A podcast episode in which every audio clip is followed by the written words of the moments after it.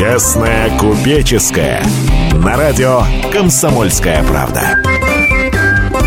Добрый день, в Москве 14 часов 5 минут. Вы слушаете программу «Честная купеческая», в которой мы обсуждаем свежие экономические новости. Это такой взгляд предпринимателей на происходящие вокруг нас события. В студии, как всегда, предприниматель Дмитрий Потапенко. Всем привет. И корреспондент «Комсомольской правды» Александр Зюзяев. Так, и что тебя сегодня взволновало? Надо, чтобы, чтобы взгляд э, предпринимателя, не то и предпринимателей, потому что у нас и радиослушатели подключаются, взглянул на что? Что тебя взволновало? Бизнес стал чаще проигрывать судебные споры с властями. А вот что касается цифр. В целом количество жалоб на привлечение компаний и индивидуальных предпринимателей к административной ответственности с прошлого года выросло на 5%. То есть теперь 30 5700 дел, как правило, рассматривается, но удовлетворять их стали реже. Если в прошлом году 44% э, удовлетворялось Верховным судом жалоб, то в нынешнем году 37%. Да, вот я но... твое мнение хотел узнать. А что такое происходит-то? Ну, Саш, мы э, уже не, не один раз э, обсуждали с тобой, что сейчас... Ну, это я, я вот... Я, меня всегда, знаешь, что выбешивает, честно могу сказать, как предприниматель, что а, с федеральных каналов льется такая патоком, там, мы, мы перешли пик кризиса, экономика мы должна... Мы еще об этом поговорим, да, кстати, во второй части. Это я не вопрос. Там, мы должны начать расти. А по местам эти же абсолютно люди, которые выходит на первые каналы, там только там в виде губернаторов, там мэров и всех остальных, дают команду ФАС, не ФАС в смысле организации, а налоговым и следственным органам э, любыми способами наполнять ту лохань, которая называется бюджет. И э, вот мы и пару лет назад, э, напомню, был, была такая предновогодняя программа, когда э, по Московской области шел такой, ну, это был, в общем-то, беспредел, потому что проверялись компании, которые даже не достигли возраста трех лет. И поэтому... А до трех лет, если мне память не изменяет, не, их вообще нельзя вообще, проверять. да. Ну, там, там, знаешь как, но есть нюанс. То бишь, uh-huh. если вот правильно сделать запрос, то и проверять и до трех лет тоже можно. В общем, и потом фиг обжалуешься. Не будешь, как говорится, не будете брать, отключишь, отключит газ. Потому что кто тебя проверяет? Тебя проверяет территориальное подразделение, в том числе и налоговиков. Куда ты денешься с подводной лодки? Ты с ними посудишься? Ну, один раз ты с ними посудишься. А второй-то раз ты потом уже вообще будешь что называется, из камералок не вылезать. Так это что, закручивание гаек такое? Да, конечно, оно идет постоянно, потому что ну, у нас кончились деньги, пожалуйста, заплатите налоги.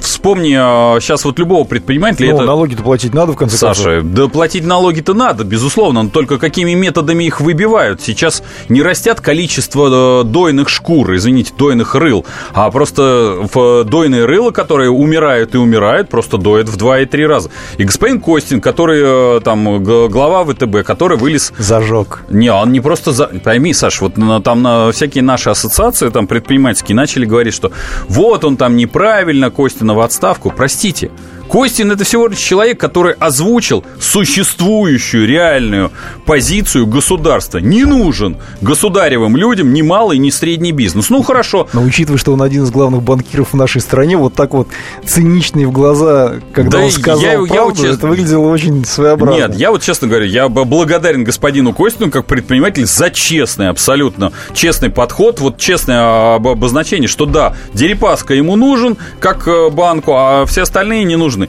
Ну хорошо, давайте мы у нас, потому что у нас реакция будет всего две. Реакция номер раз. Это давайте за, что, позвоним Костину скажем, Костин, ты не прав, давай ты закроешь эту тему и будешь говорить, что да, там на всех каналах мы, мы кредитуем малый и средний бизнес, но по факту мы этого делать не будем. Зачем нам это фарисейство? Мне этого фарисейства не надо, пусть будет честно. Или второе, поменяем а, Костина на Васю Пупкина, который тоже будет нам по, по ушам ездить, что да, мы будем кредитовать малый бизнес, но реально это закрутит. Я, честно, я вот всегда говорю, я за, за честность в этих отношениях. Костин сказал правильно. Давай еще подключим к нашему разговору эксперта, э, который у нас сегодня на связи, заместитель директора Центра правового обслуживания Лариса Науменко. Лариса, добрый день. Добрый. Добрый день. Вот что касается того, что бизнес стал чаще проигрывать в судебных спорах с, чем с властями, да, с чем это связано и согла- согласны ли вы с Дмитрием? Ну, я про Дмитрий, правда, про другое говорил, но это не суть, да.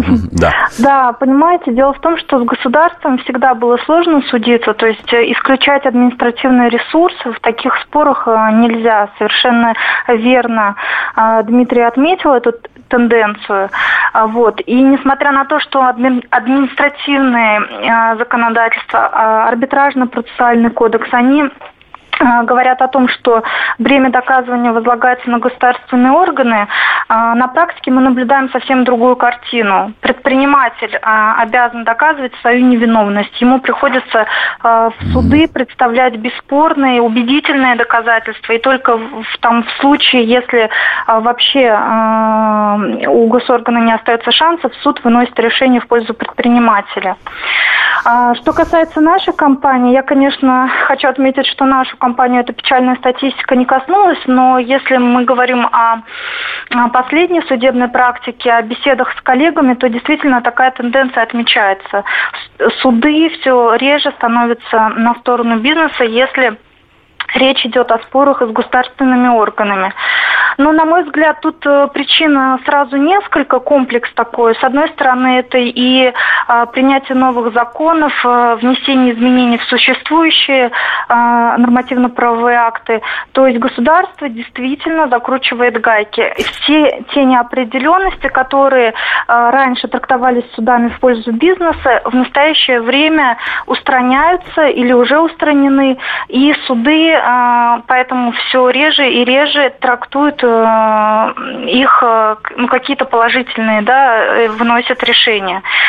А затем э, надо отметить, что практика изменилась еще и в связи с тем, что у нас теперь упразднен высший арбитражный суд, а Верховный суд по ряду ключевых вопросов, там по налоговым, например, по тем же таможенным, он э, ну, несколько, несколько другие решения принимает и э, занимает несколько иную позицию. А почему? Закон-то один и тот же насколько я понимаю. Э, да, закон один и тот же, но у нас и, собственно говоря, э, ведь и э, тенденция упразднения ВАСа, один из ключевых пунктов был то, что у Верховного суда и Высшего арбитражного суда, это две высшие инстанции в нашей, в нашей стране, но несмотря на то, что суды руководствуются одним законом, решение принимается прямо противоположное.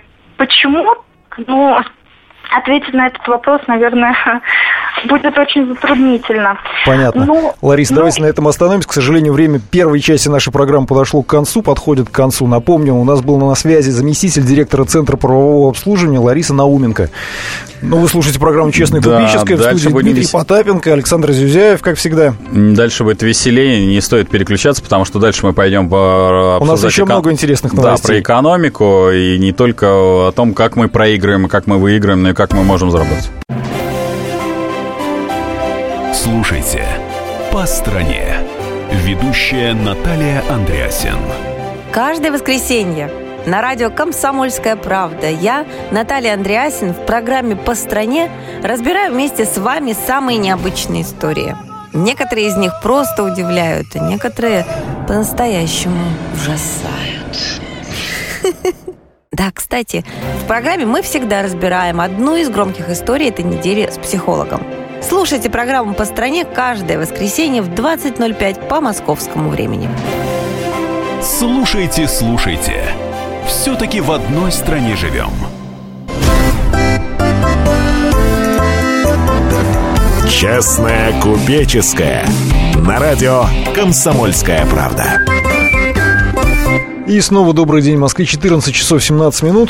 Вы слушаете программу «Честно купеческая», мы обсуждаем, продолжаем обсуждать свежие экономические новости с Дмитрием Потапенко, предпринимателем и нашим постоянным соведущим. Да, это и снова я. Угу. Да, Но еще раз. Что тебе... Здрасте. Привет, недавно не виделись. Да. Да, ну чего еще у тебя там из новостей? Что там вы в своем море удумали? Давай. А, за, год банки списали, за год банки списали почти 700 миллиардов рублей долгов. По данным Центробанка, всего просрочено хотя бы на один день кредитов, ну, почти на 3 миллиарда, на 3 триллиона чуть не преуменьшил.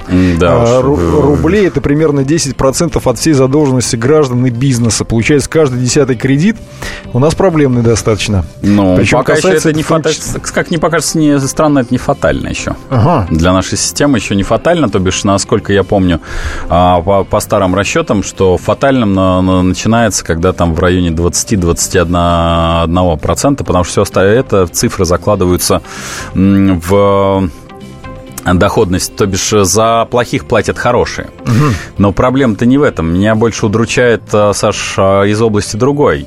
А, у нас зачищ... зачищается принудительно банковское поле. То бишь у нас, ну, об этом уже даже говорит э, Борис Титов, когда у нас за последние, по-моему, три года просто закрыто по, вот, с формулировкой по непо... за, за непонятные операции более 100 банков.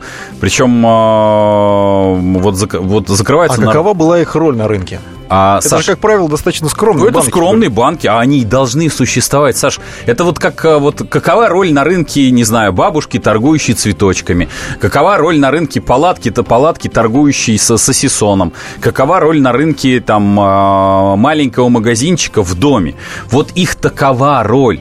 Нельзя все свалить в два там крупных банка, как было при советской власти, когда был там, что называется, э, Сберкасса была и внешторгбанк. Угу. Но вот это вот зачищение, мало того, что оно приводит а, там к непонятному полю банковскому, оно приводит в первую очередь а, к уничтожению понятия выбора у а, клиента. Вот сейчас, по сути дела, все клиенты валом валят там в Сбер. Я могу сказать, что вот по юридическим лицам, то, как Сбер обслуживает юрлица, это просто, что называется, убийца, потому что, ну, они, по сути дела, там, вот я всегда говорил, это, э, говорил о э, чиновниках, что они могут повесить на вывеске, да, мы на вывеске на, на своем э, там управе, заведении каком-то, да, мы офигели, ну и что вы сделаете? То и вот сейчас вот эти монополисты, они точно так также могут повесить, да, мы офигели, ну и что вы сделаете? дорогие мои. Поэтому вот этот подход, зачищение принудительное и сваливание всех э, вкладчиков, э, всех предпринимателей в два, там, ну, в десяток, там, в двадцатку. Сегодня вышло там крупные системообразующие банки. Например, там оказался Росбанк. В кои-то веки Росбанк вдруг ни с того ни с сего а, стал крупным. Он никогда не был. Его сделали искусственно крупным. Искусственно. Ну, это твое мнение. Нет, это не Саша. Ну, его... а как искусственно-то? А так-то. Вот совсем недавно, в, там, несколько лет назад, оказалось, что у Владимира Владимировича лично там, что называется, счет открыт. А так-то по активам-то этот банк-то был, э, извините, 128 руки. Он, не, он никогда ничего такого особого не обслуживал-то. Тебя послушать только благодаря Владимиру Владимировичу. Однозначно. Да. Одна вот везде, вот знаешь, одна, однозначно, что люди понимают, что этот банк будет всегда, он становится сидеть. Сейчас, с понятно... другой стороны, в Мастербанке тоже были красивые люди, скажем так, Не, с хорошими да, фамилиями, он, но банк-то закрылся. Но его туда, этого красивого человека, что называется, с правильной фамилией поставили, чтобы он блюл как раз э, за всем тем э, обналом, который, собственно говоря, происходил. И все это прекрасно узнавали. Давай напомним, как Давай. с нами все-таки связаться. 8 800 200 ровно 9702, а также можете присылать смс-сообщение на номер 2420. Начните сообщение со а слов РКП. телефон начинает сразу сразу разрываться, раскаляться, а вот э, смс-ки у нас можно долбить прямо, и мы их все зачтем. Звоните, пишите, мы обязательно Точно. это обсудим, да. поговорим с но вами. Ну, неважно, но вот сейчас основная проблематика, что невозвратность кредита, она связана с тем, что покупательская способность упала, если мы вернемся к новости, и поэтому, угу. конечно, возвращать кредиты как физическим, так и юридическим лицам, по сути дела, не с чего. И э, все те, кто закладывались под э, там, рост экономики, неважно, галопирующий, не галопирующий, потому что я знаю масса э, своих коллег-предпринимателей, показатели, которые закладывались далеко не на галопирующие какие-то э, рост экономики, а достаточно скромный. И когда у них, э, по сути дела, сыпется рынок, ну вот мы не, уже не, я неоднократно обсуждал, там автомобильный рынок на 40%, а рынок, ну даже банально, вот там у моих коллег, э, занимающихся за, заправками, то бишь пролив упал на 15%, то есть люди физически стали ездить меньше. Пролив ты имеешь в виду меньше, меньше заправляться Меньше заправляется. Угу. Чего уж говорить, еда, еда уж уже, казалось бы, бы базовая потребность, и то в товарном выражении, то бишь в товаре, упала на 6-8%, потому что люди физически просто не в состоянии... Экономят. Да, да они не экономят, Саша. Экономят это когда, знаешь, от чего-то отказываешься в пользу другого. А угу. это у людей просто физически нет денег. Они не экономят, они не доедают, это называется. Это из другой оперы. Потому что когда у нас совсем недавно тут 3 миллиона перешагнули за черту бедности, у нас было там, по-моему, что-то 19 миллионов, а стало 20 там... Переш пересчитали статистику. Да, 23. Да. Статистику пересчитали, и 3 миллиона сразу же шагнул за черту бедности. Это не экономит, это и людям жрать нечего. Это так и надо называть. Напомню, 8 800 200 ровно 9702. Роман, Роман добрый, добрый день. вечер. Ой, добрый день, да. Да, здравствуйте. А, Дмитрий, это вопрос для вас. Давайте. Вот я не понимаю, вот вы предприниматель, Да. у вас бизнес за границей. И здесь То тоже. все условия, да, и здесь. Но ну, за границей же есть, вот у вас все условия для того, чтобы тихо жить и работать за границей. Зачем вы в России боретесь вот с этими ветряными мельницами? Роман, спасибо. А, ну, вы знаете, дело все в том, что я открыто, открыто могу сказать. Значит, поймите Тебе правильно. что там, скучно? Нет, Саш, ты когда... Это для всех желающих туда отвалить. Первое, вы там будете таджиком. В прямом физическом смысле этого слова. Вы никогда не ассимилируетесь. Это первое. Второе, вы теряете детей. Физически, органически. Потому что, ну, я привожу этот пример, э, там, по сто раз на дню.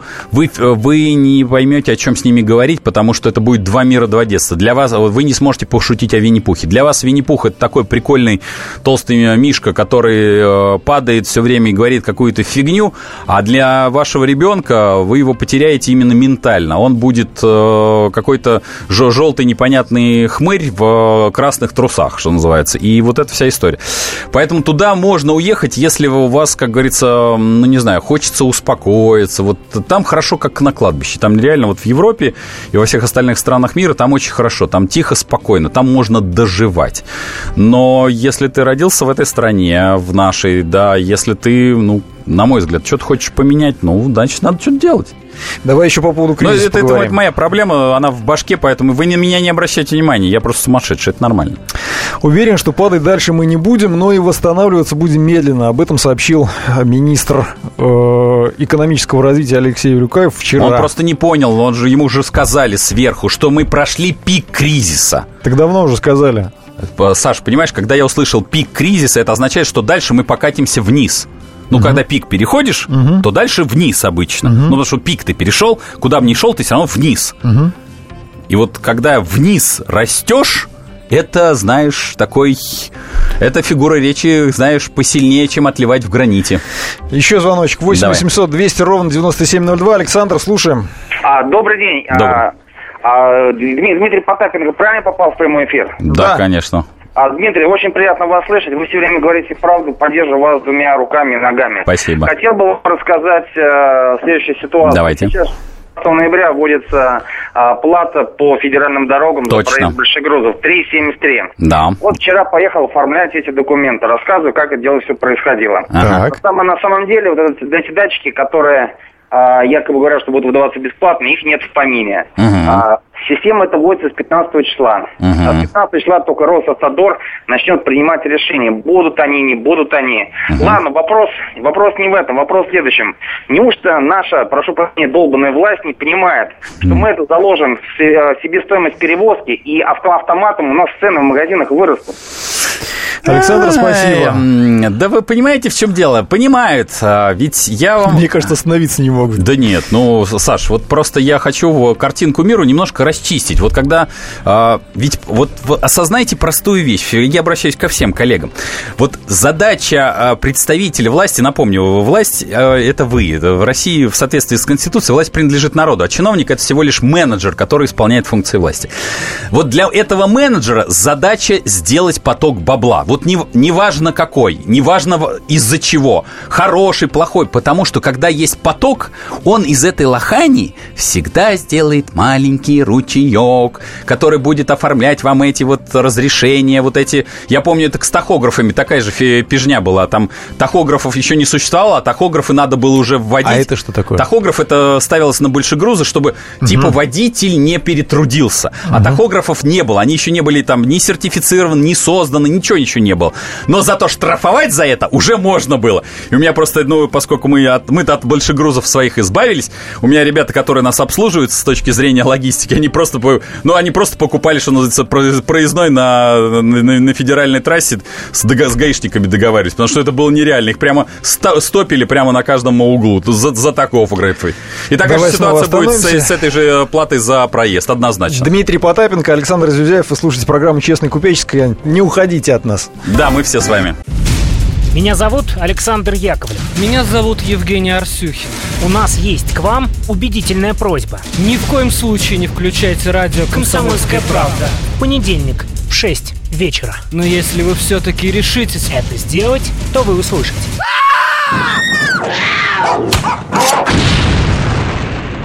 Радиорубка. В понедельник. В 18.05.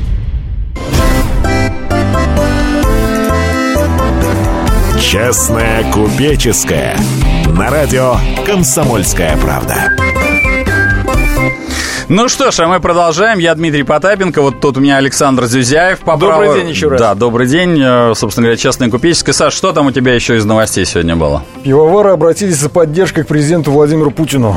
Чё, чё, чтобы в какой части он их поддержал? Решить проблему с ПЭТом, с пластиковыми бутылками.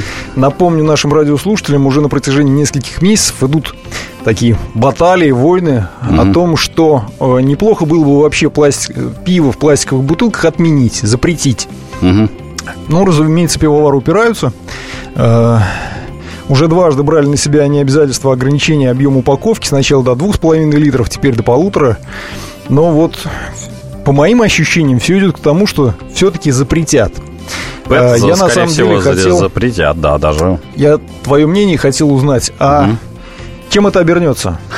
А, обернется. Ну, здесь а, у нас все время любят рассуждать всякими лоббиями, да, у нас а, периодически говорят, вот за алкоголь выступает алкогольное лобби, правда. Причем считается, что пивовары это такое достаточно мощное лобби Но само оно, по себе. оно слабее, чем алкоголь, чем лобби водочников. А сразу могу сказать, что когда люди ну, вот, начинают там в споры входить лобби одного против лобби другого, я могу сразу сказать, не забывайте, что есть еще медицинское фарм-лобби, оно существенно круче, чем всех остальных. Это Поэтому- ты про фанфурики, что ли? По- И про боярышник? Абсолютно. Фанфурики и боярышник. Абсолютно верно. Поэтому здесь э, в данном случае это приведет к росту цены. Это надо для себя понимать. Э, ПЭТ... э, Ну, потому что пиво только в стекле останется. да, по сути пиво дела. останется только в стекле. А От этого пить меньше-то не, не будут. Разговор о том, что вот типа вот баклажку-то берут и вот ей-то там надираются. Ну, конечно, а типа стеклом на- на- надраться нельзя будет, да? И здесь у нас же вот эта история с поднятием цен, она же закончилась тем, что цены-то потом опу- приопустили. И сейчас уже все понимают, ну, я вот сколько был на программах, смотрю вот, э, цифры, э, говорят, вот у нас э, снизилось потребление легального алкоголя. Но каждый абсолютно знает, что количество нелегального алкоголя выросло кратно. Мало того, что фальсификата очень сильно выросло, ну вот я даже вижу по тому, что периодически пытаются нам впихнуть поставщики, я могу сказать, что с фальсификата выросло процентов на 60. А то, как догоняется народ у нас, ну, догоняется он, конечно, безбожно, в том числе э, и дихлофосом, не уж упаси Господь. И вот у нас э, сейчас просто все сидят... э, То есть раньше у нас были там алкашня, которая тусовалась около магазина, а сейчас у нас тусуются, э, ну, то есть, по сути дела, наркоши. Они просто перешли на другой э, потребитель. Там спайс, не спайс, но же- жесть какая-то такая, что сейчас они вообще со стеклянными глазами. Раньше они хотя бы пили. И я всегда говорю и буду говорить, что ключевой проблемой в борьбе с алкоголизмом и вообще с потреблением табака и всего остального является в первый обра- образ жизни. А все остальное это является вторичным, потому что запреты приводят только к увеличению в контрафакта. Мне, например, не, не сильно радует, когда а, мы не можем получить алкогольную лицензию, а ровно через там 5 метров а, прямо впритык к детскому саду стоит магазин, который крышуется, понятно, ребятами в погонах и торгует круглосуточно алкоголем. И даже вот когда происходят сюжеты э, с а, покупкой алкоголя, которые э, делают а, в том числе и корреспонденты, э, я всегда обращаю внимание, как человек, занимающийся торговлей, что в 90% случаев эти сюжеты происходят в магазинах, которые не имеют сетевого статуса. Это, как правило, магазины, которые, а, ну, опять-таки, находятся Которым под крышей. терять нечего, по Не то, счету. что терять нечего, Саша, они ничего не боятся, потому что они знают, что сюжет... с- Их прикроют. Их прикроют. Не в физическом смысле прикроют, а вот сюжет пройдет, и они завтра будут торговать. И ничего с этим... То есть просто можно делать сюжет после сюжета и посмотреть, какое количество после сюжетов было закрыто этих э, нелегальных ночных точек. Ноль. 8 800 200 ровно 9702. Алексей, добрый день. Слушаем вас. Да, слышим вас. Дмитрий, Да, слушаем. э, я хочу- буду краток. Вы не знаете, в стране есть хоть какая-то позиция этой антинаучной сейчас э, практики, идеи, продолжению всех стереть мегаполисы и полностью прикрыть и обезлюдить провинцию. Ой, э, вы знаете, э, дело все в том, что э, практика вообще объединения в конгломераты, и она связана не, не даже не столько с физическим там, переселением граждан или объединением деревни, просто разве, вот должны осознать. Вот представьте, что там есть не, не представитель власти, как я уже говорил, а вот он, он большой бизнесмен. Вот у него в руках электричество, дороги, в руках у него там э, нефть, газ. И представляете, одно дело там э, электри... потреби вас как потребителей согнать в какую-то одну там большую, большой город, и где вас, вас доить э, э, свои там не, не, денежку. А другое дело тянуть какие-то коммуникации к вам, в, к вам же в деревню. Когда это же дорого, в конце Это концов. дорого, это геморройно. Зачем много нафига козе баян? Ну, естественно, это, это делать никто не будет. Поэтому этого не, не будет происходить. Вот, кстати, смс пришла. Ой, да, да, слушал, Дмитрий, слушал ваш эфир с Дэвидом Яном, вы были неправы, особое мнение написал Филипп Дик, а не Шекли. И вопрос, что будет с долларом. Да, но у нас... Э, с долларом что будет? Подожди, с Дэвидом Яном у нас эфир был года полтора-два назад. Или да. где-то так, вот очень да. давно. Ну, извините, видимо, да, я ошибся в том, кто написал «Особое мнение», фильм, который... Но приятно, был... что люди переслушивают те старые эфиры. Про, ну, иногда и старуху бывает проруху, не всегда в, в момент эфира могу вспомнить, э, кто написал то или иное произведение. И про доллар? И про доллар. Ну, поскольку, в общем-то, идет война в Сирии, как я уже, ну, напомню, что когда был доллар доллар, э, доллар сильно летел, я говорил, что нам нужна какая-нибудь война на Ближнем Востоке. Вдруг она случайно образовалась. Очень чисто случайно образовалась. А, скорее вот всего... только не надо намекать, что это мы в этом виноваты. Нет, мы, Саш, побойся Бога. Ну, как мы можем быть виноваты в, таком, в таком прямом вещу? Наша, наша задача... Э, у нас есть э, два очень крупных, если говорить с точки зрения не врага, а с точки зрения экономики, два серьезных удара, которые могут нанести две, два государства государства. Первое – это Иран – вот сейчас с них снимут санкции, они реально зальют э, нефтью э, рынок, и нефть может подсесть. И вторая – это саудиты. Вот о саудитов я уже много раз говорил, что саудиты, саудитов устраивает 36. И поэтому вот э, где бы мы сейчас не бомбили чего-то, там что-то не, не разбирались, еще раз говорю, вот, к сожалению, с этими странами мы устроить войнушку не можем, потому что они ну, обладают серьезным потенциалом дать в ответ. В одном случае Иран – это шахиды, которые готовы помирать, э, по-моему, в любом случае. А саудиты, ну, мягко говоря, не найдут, э, как нам ответить с точки зрения именно вооружений. Поэтому для нас пока доллар, я думаю, что его подсадят перед Новым годом, когда нужно будет выплачивать налоги, я не думаю, что сильно, но под 80 его могут, там, вернее, под 75, 75 под 80 могут его загнать. Ну и, соответственно, евро могут загнать там под 80-82. Э, для того, чтобы наши нефтегазовые монополии проще исполнили свои обязательства перед бюджетом. Ну а у вас, соответственно, и у нас, как россиян, стало больше резаной бумаги в карманах. Поэтому я думаю, что будет происходить как-то так. Пишите нам смс на номер 2420, сообщение начинается со слов РКП КП. А также звонить 8 800 200 ровно 9702. Андрей, добрый день, слушаем вас. Слушаем вас, да. А, здравствуйте всем присутствующим. Да. У меня два вопроса ну, такие. Э, в общем, первое, то, что вообще остались там в правительстве, в государстве нашем адекватные какие-то люди, может быть, более-менее честные, которые там могут э, к голосу прислушиваются. Больше вопрос Дмитрию, наверное, потому что mm-hmm. он общается э, с разными людьми. Mm-hmm. Вообще такие люди есть в нашем правительстве, и реально ли что-то там поменять там в какой-то mm-hmm. А период? второй вопрос?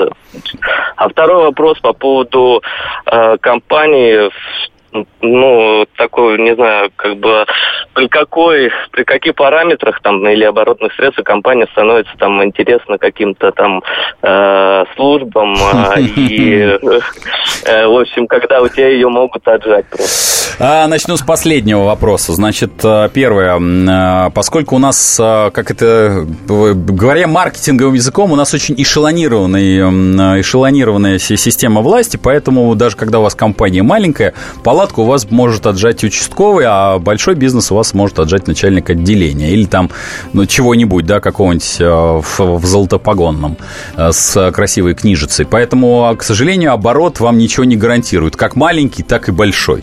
Как будете вы на виду, так и будете, знаете, как, как в том анекдоте, когда старый лорд разговаривает с девицей красной и там одновременно дает консультации по поводу размещения банка, в банке депозита. Ну, резюме там этого анекдота в том, что и вас поимеют, и вас поимеют. Это первое. А возвращаясь к первому вопросу, да они абсолютно адекватны. Но только поймите правильно, они адекватны для своего кружка, а мы для них издержка. Вот и все. Поэтому надо понимать, что, ну, когда 140 миллионов издержки, а 5 миллионов чиновников, там 4 миллиона чиновников в России входит 5, в пятерку крупнейшей на пятом месте, пятая страна по количеству чиновников. Они сами для себя создали правильный мирок, а мы для них лишь издержка. Поэтому надо просто осознавать, почему так все происходит. Как только вы осознаете, что вы издержка и заложник, то, в общем, вопросы как бы наверх уже без толку задавать. Вы когда-нибудь задавали вопросы, когда вы являетесь заложником? Ну, сомнительно, что вы один раз зададите вопрос, после этого вам голову отстрелят. Это «Честное купеческое». Дмитрий Потапенко, Александр Зюзяев. Звоните, пишите нам. Э, у нас еще одна часть впереди. Не переключайтесь. Оставайтесь с нами. Все проблемы ему по колено. И по пояс любые критики. По плечу разговоры с теми, кто по локоть увяз в политике. Политика в России – это не только скучные речи и предсказуемые выборы. Политика в России – это еще и яркое шоу. Это и схватка не только идеологии платформ, но и характеров и личностей – и потому программа о политике должна быть бескомпромиссной и жесткой, потому что веду ее я, Александр Гришин, политический обозреватель «Комсомольской правды». Политическое шоу «Руки по локоть» с Александром Гришиным. Слушайте каждый вторник в 16.05 по московскому времени. Честная купеческая. На радио «Комсомольская правда» студии Дмитрий Потапенко и Александр Зюзяев. Мы продолжаем обсуждать свежие экономические новости. Так оно и есть. Ну, что так. у тебя там еще напоследок в загашничке, в карманничке осталось -то? А вот давай по поводу рыбы поговорим. Глава Минсельхоза предложил ну, ограничить давай. госзакупки импортной рыбы. Это во-первых. Во-вторых, да. э, президент России Владимир Путин возмущен тем, что другие государства получают прибыль, новые рабочие места, пользуясь российскими биоресурсами. Угу. Процитирую. Основной объем выловни... выловленной рыбы в России поставляется на экспорт в мороженом виде с низкой степенью переработки. Точно. Э, таким образом, Прав. другие государства получают не только Прав. лучшие сорта рыбы, Давай, вот я тогда... Доч, дочти, дочти, дочти. Перешагну. Причин здесь много. Оформление судна с уловом в зарубежных портах осуществляется за несколько часов, а в российских в течение суток. Точно. Правда, это несколько лет назад было еще дольше. Правительству нужно проанализировать эту ситуацию, принять срочные меры дополнительные меры. Я твое мнение хочу знать, Дим.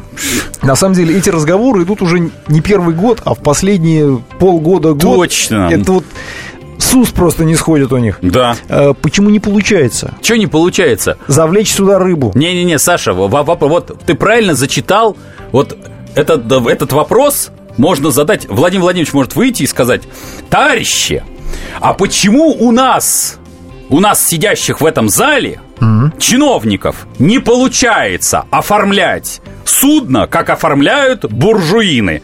В буржуинах оформляют за часы, а мы оформляем сутками. Uh-huh. И, хват... их... и хвалиться тем, что раньше это было годами или там месяцами, но это из разряда, знаешь, такой шизофрении в, в открытом форме. То есть мы хотим накормить россиян э, свежей рыбой, а при этом мы наши чиновничьи структуры, которые, собственно говоря, подлежат контролю президента, оформляют рыбу именно так, как было абсолютно сказано. То есть сами себе и мешают. Вопрос к кому? К предпринимателю. Вот э, почему там, почему получают там, э, вот у нас глава Минсельхоза хочет ограничить закуп э, иностранной рыбы. Дорогие мои хорошие товарищи чиновники, я, я, я, вы простите, но вот для меня абсолютно очевидно, ничего вы не хотите ограничить, вы хотите попилить рынок. Потому что если вы хотели накормить россиян рыбой, свежий, то вместо этих призывов вы бы свои бы попы оторвали бы, и вот эту процедуру бы упростили бы. Это ваша работа. Упростить эту процедуру до, количе... до часов, а то и минут. А когда, я не к ночи помянуто, мы к другой давай отрасли переметнемся. У нас а, агентство стратегических инициатив дорожные карты рисуют. На это... протяжении нескольких лет. Да уже, это да. просто уже, по-моему, уже, знаешь, это сказки дядюшки Ау такие, знаешь, или Ганса Христиана Андерса. И когда я тут на, на днях услышал, что благодаря этим картам, если раньше согласование строительства у нас шло 300 что-то 50 дней, а мы сделали рывок. Просто я услышал рывок и думаю, ну все. 349? Ну, Саша, 272. Я говорю, блин, слушайте, хочется вот взять какой-то там, не знаю, розгой и всем по попе, вот конкретно. Ребята, прекратите выходить на трибуну и задавать вопрос, почему рыба наша отечественная уходит в зарубежные порта. Она уходит по причине того, что легче оформить в норвежском порту рыбу. Я это вот я с, с ребятами просто выходил в море, реально. И я видел, как оформляют рыбаки. Это реально делается часы с учетом того, что это офигительно очень сложный труд. Вообще выловить эту рыбу, в шторм ее доставить, чтобы тебя там не расколбасило бы о, о камни, ну и далее по списку. А у нас это реально днями. И когда нашим рыбакам задается вопрос, я считаю, к рыбаков вообще трогать перестаньте. Уберите руки и, и, и э, микрофоны и у, вот это там, не знаю, динамики от ушей рыбаков. Рыбакам дайте работать. Они 8 делают все правильно. 200 ровно 9702. Вадим, добрый день день, слушаем вас. Да. Добрый день, уважаемые ведущие. Добрый день, Дмитрий. Добрый. Угу. Здравствуйте. Я являюсь вашим ярым поклонником. Спасибо. Смотрю вас и в интернете, и мастер-классы, и, естественно, в соцсетях. Спасибо. У меня вот такой вопрос к вам. Сам являюсь ИПшником, имел неосторожность ага. еще с прошлого века. Э, да, да, это точно имели Давайте мы сразу к делу, просто времени мало осталось. Да, и в сфере еще и производства. Ну вот вы несколько раз на своих, э, ну, говорили о том, что ИПшникам, допустим, на ту же госслужбу вход заказан. Вот у меня друг уже, наверное, в течение года пытается куда-то устроиться на госслужбу. Я бы хотел, чтобы вы более это раскрыли. В чем причина? А, понятно. Ну, хорошо. Спасибо, спасибо за вопрос. Ну, вообще, в целом, у нас у предпринимателей э, тупиковая ситуация абсолютно. Мы с вами устроиться даже, поверьте, в лучшем случае уборщиками можем на госслужбу э, по причине того, что, ну, Поймите, вот что такое предпринимательство? Вот даже, даже там, где практически идет государственное предпринимательство, мы э, все равно конкурируем. Мы конкурируем за исполнение потребностей клиента. Плохо, хорошо, там клиенты нас ругают, они правильно нас ругают. Что такое госслужба? Мимо вашего окошка никто не пройдет. Будете вы работать, закроетесь на обед, не будете ничего делать, вы железно получите заработную плату. И более того, чем хуже вы будете работать, тем больше будет к вам ходить всяческих ног, чтобы вы за, э, скажем так, выполнение своих функций получили дополнительную мзду. И мы с вами это все знаем. То есть вот когда говорят, как же у нас там побороться с какими-то там а, поборами чиновников и побороться с тем, чтобы не было очередей, я говорю, нет ничего проще сделайте работу круглосуточную, да, без, без перерыв на обед. Потому что вот, вспомните э, хождение по всяческим органам. Ты только в очередь встал, и тут же у нас очередь, что называется, закончилась, потому что уже обед. Если есть, вот, как, вот должно быть одно указание. Как только возникла очередь более чем из трех человек, данное учреждение, данное подразделение переходит на круглосуточную и безобеденную работу. На круглосуточную. И все станет на свои места. Чего Дим, давай попробуем еще один звоночек принять. Давай. Михаил, здравствуйте. Здравствуйте. Да. Дмитрий, здравствуйте, Александр. Добрый. Вот такой вопрос. Ну, как бы вот мы тоже уже осознали, где мы есть, наше место и так угу. далее. Вот имеется в виду, да, поиски уже многие, мы уже 90-х годов как бы все ищем, как бы что вырваться из этой ситуации, в которой мы находимся. И вот один из моментов Конституции вы упомянули, что народ осуществляет управления в нашей стране, условно говоря. Это всем известный факт. Ну да. Там, кроме этого, есть непосредственное управление. Помню, там Бозина пыталась развить эту теорию. Угу. Вот как вы смотрите, есть ли какой-то выход именно вот как бы то, что мы на выборы ходим, не ходим, уже понятно, что система выборов известна, карусель. Ну, а вот да. момент э, непосредственного управления, когда люди бы избирали старшего по подъезду, а э, старший по подъезду избирали старшую эту администрацию района, реально это, вот эту практику эту решить и непосредственно управление внедрить в жизнь, как в Конституции указано? Или это все-таки, опять же, будут решать чиновники? И нам очень сложно это все продвигать, чтобы у нас была реальная власть от народа. А, смотрите, ну, э, давайте, давайте разделим две вещи. Реально ли э, людям, реально ли, как говорится, колхозом управлять э, там какой-то общиной? Тяжел, крайне тяжело, сразу могу сказать. Тоталитаризм с точки зрения исполнения каких-то функций, он, ну, менее энергозатратный. Потому что когда одно дело договариваться вот с вами, со мной, там, ну, с миллионами людей, которые надо выслушивать мнения, выслушивать эти мнения консолидировать консолидировать, находить компромисс. Представляете, какой геморрой? А так сказали, что по просьбам трудящихся... Строится. Да, делаем платные парковки во да. дворах. Вот мне понравился ты. Просто я чувствую, что по просьбам трудящихся. Вот просто москвичи прямо ломанулись все и говорят, вот сделайте у нас платные внутри э, двора парковка. Вот прямо вот чувствуется, что не додаем мы городу. Я прямо вот видел этого прямо строй прямо людей, которые шли на прямо в мэрию. Я просто видел, реально, там, там толпы. А, с, то есть это первая часть. А, если шанс осуществить это в России? В... Есть. Как не покажется странно, Россия, Россия – это страна дворцовых переворотов. Была, есть и будет. Э, э, смены происходили и будут происходить, и есть шанс, что, ну, он, правда, не очень высок, что вам удастся в рамках своего маленького подъезда, маленькой своей общины отстоять свою независимость. Но, поверьте мне, это крайне будет трудно, и основная, конечно, проблема в России, что мы боремся, к сожалению, почему-то за свои свободы свободы, которые вообще-то нам, а, по идее, дарованы с рождения не только Конституцией, но и Господом Богом, как говорится. Вы рождены свободными, и никогда рабами не должны, не были и не должны быть. Ну, вот так уж получилось. Приходится Россия страна, в которой мы боремся за какие-то естественные свободы, и ничего такого особенного. Что Есть там, еще да? одна новость, Давай. коротенькая, которую я надеюсь, что мы успеем сейчас Давай. обсудить. Мировые цены на сахар выросли рекордными темпами. Э, с начала октября цены выросли на 11%. Фьючерсы, это такие прогнозы прогнозы, скажем так, да, на сахар-сырец за последние три месяца подскочили в цене на 16%. Это рекордные mm-hmm. темпы с 2013 года. Вот я хотел твое мнение узнать. Давай. Он, то, что я сейчас сказал, на самом деле касается в первую очередь международного рынка. А у нас в России что происходит? Саш, а вот когда мы любим рассуждать э, периодически, знаешь, такой вопрос, ну как же может дорожать сахар, он же из нашего сырья? Я э, всегда напоминаю. Из свеклки нашей. Из да? нашей свеклки. Ну, свеклка тоже там из, э, к сожалению, у нас семенной материал буржуйский, но основное не в этом. Сахар и прочие товары, многие, они являются биржевыми, поэтому цена на них будет всегда определяться биржей. Биржей, которая находится не у нас, и, соответственно, мы будем платить ту же долларовую цену когда мы вот периодически говорим «Эй, ура!», мы вот сейчас наш рубль девальвировали, соответственно, у нас появится экспортный потенциал.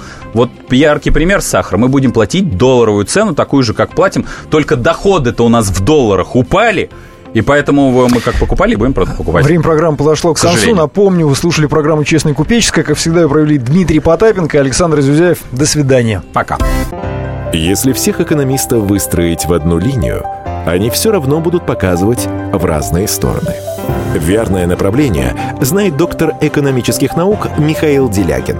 Только он знает, кто такой Доу Джонс, где у него индекс, как его колебания влияют на мировую экономику и какое отношение он имеет к пиратам Карибского моря. Наш экономист расскажет об этом простым и понятным языком в программе «Час Делягина». Слушайте на радио «Комсомольская правда» по понедельникам в 17.05 по московскому времени.